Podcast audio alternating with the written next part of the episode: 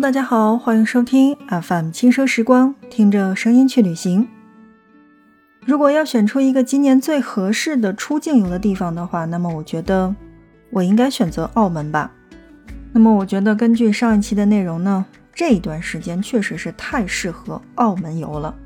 所以在今天的节目当中，让我们来继续跟大家聊到的就是澳门。首先，我觉得第一个好的地方是什么呢？是政策问题。就像我们在上一节内容当中说到的那样，澳门的签注已经是完全的恢复办理了，但需要提供核酸检测报告。同时呢，也有小伙伴问，那需不需要隔离呀？因为你有这个核酸检测报告，所以呢，呃，澳门进入或者说返回内地的话，其实是不需要去隔离十四天的医学观察的。那么大家可以完美的去澳门玩耍了。另外要告诉大家的是，每年呢，这个澳门也好，还是香港也罢，是从十二月初一直到一月中旬，都有一个盛大的活动的。不管是这个黑色星期五的这个扫货也好，还是感受双旦来临的这种气氛，真的太适合不过出游了。所以大家一定要去买买买，购购购。那么在此之前呢，一定要准备这几样东西。那我相信，经常出游的小伙伴们一定都知道了，那就是持有有效的出入境的证件以及有签注的这一面。那么还有就是我们刚才说到的，要持七天之内盖过章的核酸检测的阴性证明，同时持的是纸质版还有盖章的电子版的两种。第三就是要准备好出发地的健康码以及澳门的健康码，包括海关申请码等信息。那么出入境的时候呢，大家是要去扫码的。那包括还有一颗想去澳门的心。五光十色的澳门总是给人的这样的一种印象，就是仿佛在这边酒店和购物才是主角。但实际上，作为中西文化交汇处的澳门，远远是要比你想象的更加的丰富多彩。像我们在上节内容当中跟大家介绍到的，我不推荐大家去坐小巴。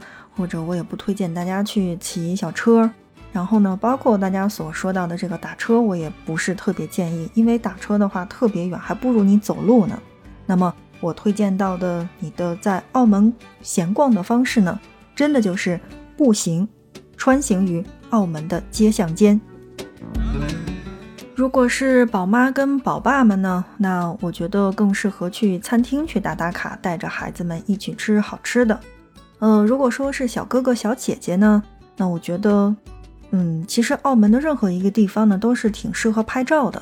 那么我觉得，既然出去玩了嘛，那一个是拍美美的照片，嗯，一个呢就是吃好吃的，然后再者呢，就是如果有很多的便宜的，像什么化妆品呀、衣服啊之类的，我觉得也是可以买的。虽然呢，我在生活当中不是一个特别喜欢拍照的人。但我觉得澳门这个地方真的太适合拍照了。那么拍照打卡是我在旅行当中，不管是拍景也好，还是拍自己也罢，哪怕是丑丑的自己，我觉得也是在旅行当中必备的一个呃要素吧，只能这样说。那么我觉得，如果你真的是走在澳门的街道上的话，不可错过的第一个地方，那应该是大西洋银行。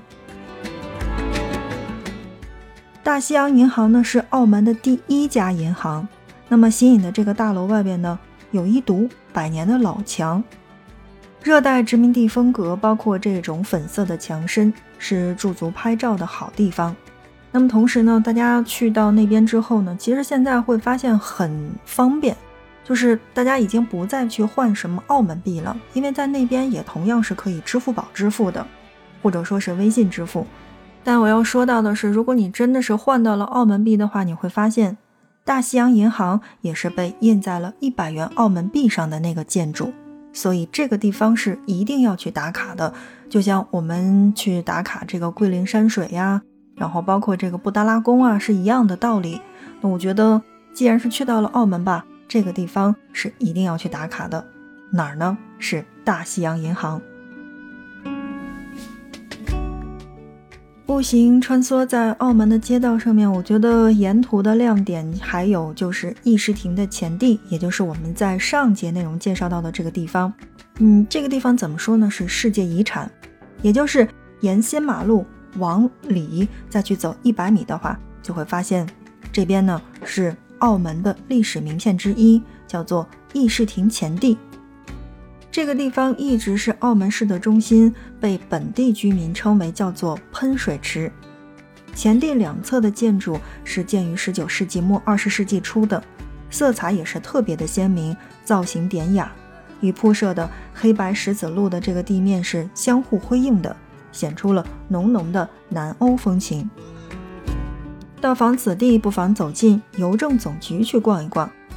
嗯，买张当地的特色邮票和明信片作为纪念，我觉得这是我经常出门的一种方式。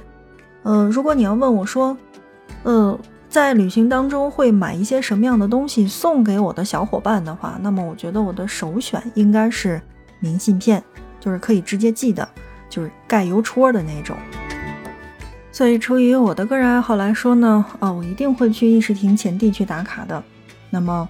也一定是要进邮政总局去寄张明信片给自己的。话说，在节目当中呢，插一嘴，我不知道正在听节目的小伙伴当中有没有跟我一样的，就是那个平邮，就是平信去寄明信片的话，永远都没有收到的时候，只有你寄挂号信的时候才会收到明信片。我不知道是不是有跟我一样的，但我觉得，呃，中国邮政真的是太差劲儿了这一点儿。就是因为收不到，呃，以至于在最近的很多年间，小伙伴们都问说要不要明信片呢？要不要给你寄呀？呃，我都说打住，你只要给我买一冰箱贴回来就好。那明信片我真的是就就不要了，因为真的是收不到。所以在节目内容当中，我一定要去吐槽一下中国邮政。好，正在收听到的节目是 FM 轻奢时光，听着声音去旅行。那在今天的节目当中呢，我们来跟大家继续介绍到的是澳门。言归正传，我们刚才吐槽了一下其他的东西，呃，我觉得还有一个地方是最值得我们说的，那这个地方叫做清平巷和清平戏院。清平巷是以清平戏院得名的，而这里就是澳门第一间的中国戏院。是建于十九世纪末的。孙中山先生在领导国民革命的时候呢，数百澳门华人曾在此集会，举办了华府简便会。相较于过往的历史当中呢，我觉得旅行者更喜欢这边的是丰富多样的手信，也就是我们所说到的往回给朋友们带的这些礼物。怎么说呢？就是我们所谓的这个清平巷和清平剧院的这个地方。就是澳门的三大手信街之一。我之所以喜欢这个地方，是因为你站在这个巷子的头儿，你往里边看的话，会有不同颜色，还有不同长宽高的这个我们所谓的这个灯箱也好，还是这个牌子也罢，就感觉是一种人来人往，特别好看的这个感觉。那么可以买到什么呢？推荐给大家，就是像什么呃聚记饼家。然后包括英记的杏仁饼，还有这个紫菜肉松卷等等这些东西都是可以买得到的。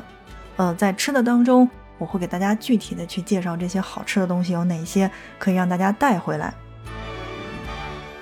所以刚才呢，我们说到的这几个地方呢，如果你是想去了解澳门的这个整个的这个呃城区，也就是城区的这个历史的话呢，我觉得这几个地方是一定要去到的。那么再者呢？我觉得澳门的还有很多很多的，比如说中葡文化的寻迹。那第一个地方还是那个议事亭前地，第二个我觉得是那个岗顶前地，呃，像这个妈祖阁，包括这个邓家大屋等等这些地方，是我们所谓的中葡文化。你可以看到很多的中国和葡萄牙文化的这个相结合的地方。同样，我觉得也是拍照特别好看的地儿吧，因为这种奶油色的外墙。你真的会忍不住想和它多拍几张照片的。这个地方就是圣奥斯定教堂，记住它的开放时间是上午的十点到晚上的六点钟。还有个地方是比较独特的，这个地方叫做岗顶剧院，呃，同样它的开放时间是上午的十点到下午的六点钟。但要告诉大家的是，这个地方周二是休息的。怎么说呢？岗顶剧院是中国的第一座西式剧院，昔日是土生的葡萄牙人的这样的一个大会堂，绿色的墙面，墨绿色的门窗，搭配着红色的屋顶，撞色而不庸俗，真的特别好看。那我觉得，如果是在节目当中去跳过大三八牌坊不说的话，啊，我觉得就不像一期在做澳门的节目了。所以，大三八周围有哪一些小众的地方是值得我们去探秘的呢？那我觉得，如果你的这个路线规划的话，可以按这样走：第一个是大三八，第二个是恋爱巷，第三个是俊秀围或者观前街，第四个叫做烂鬼楼巷。第五是叫做十月初五日街，还有第六就是圣安多尼教堂，然后包括哦后来的这个东方基金会。为什么推荐这样的一个地方呢？是去澳门玩，当然就是不能错过大三巴。我觉得就是每一次去都要去和大三巴合影的。这一座建筑就是见证了澳门数百年历史的建筑物，几乎已经成为了澳门经典的。唯一代表，但这边真的是人头攒动，想拍出美美的照片，其实我觉得还是比较困难的。身边真的是要有一个好的摄影师，才能找到好的角度。除了为了拍照，其实我觉得你可以去细细的看一看这个牌坊上面的这个，就是怎么说呢，就是这个东方艺术的元素。因为大三巴牌坊的这个特别之处，其实就是在于它的设计上面是用了大量的东方艺术的元素。比如说中国传统造型的这个石狮子，包括汉字和象征着日本的菊花，这在全世界都是首见，而且是唯一的。其实呢，并不用我去多说，在听节目之前呢，大家就可以举出很多跟澳门相关的一些景点的例子，比如说像我们刚才所说到的大三巴牌坊，还有我们在节目当中没有去重点介绍的妈祖阁。然后，比如再说，呃，大家都喜欢去到澳门的话呢，呃，不管是大小还是都想去试一下的这个澳门的赌场。再者呢，就是澳门的这个威尼斯人，这应该是大家所熟悉的。第一次去澳门的话，一定要去打卡的这些景点。但我觉得，呃，既然是去到澳门了吧，还有一些比较小众的地方是我们值得要去到的，或者说拍出美美的照片。嗯，可以买到很多好吃的东西的话，会更方便一点。好的，亲爱的小伙伴们，那在今天的节目内容当中呢，我们来跟大家一起聊到的是澳门的一些小众的景点。那不知道这些小众的景点会不会提起你去澳门的兴趣呢？或者你是不是在澳门周边？坦白讲，我真的特别羡慕住在这个珠海，或者说就是住在大湾区的小伙伴。那我觉得他们去澳门，或者说去香港是特别方便的。嗯，尤其是在买东西的时候，我觉得在内地，尤其是在就是并不是很发达的这个地方去买东西的话，太贵了。就每当买衣服、买电子产品的时候，总会分外的想念东南沿海地区。好的，那么我们仅仅是简单的去跟大家聊到了这个澳门的景点，那不知道这一期的节目有没有帮助到你呢？或者有没有对澳门产生什么样的兴趣呢？有没有去过澳门的小伙伴来跟我们一起聊一聊你的澳门的感受吧？那今天的节目就是这样了，感谢大家的收听，我们下一期不见不散。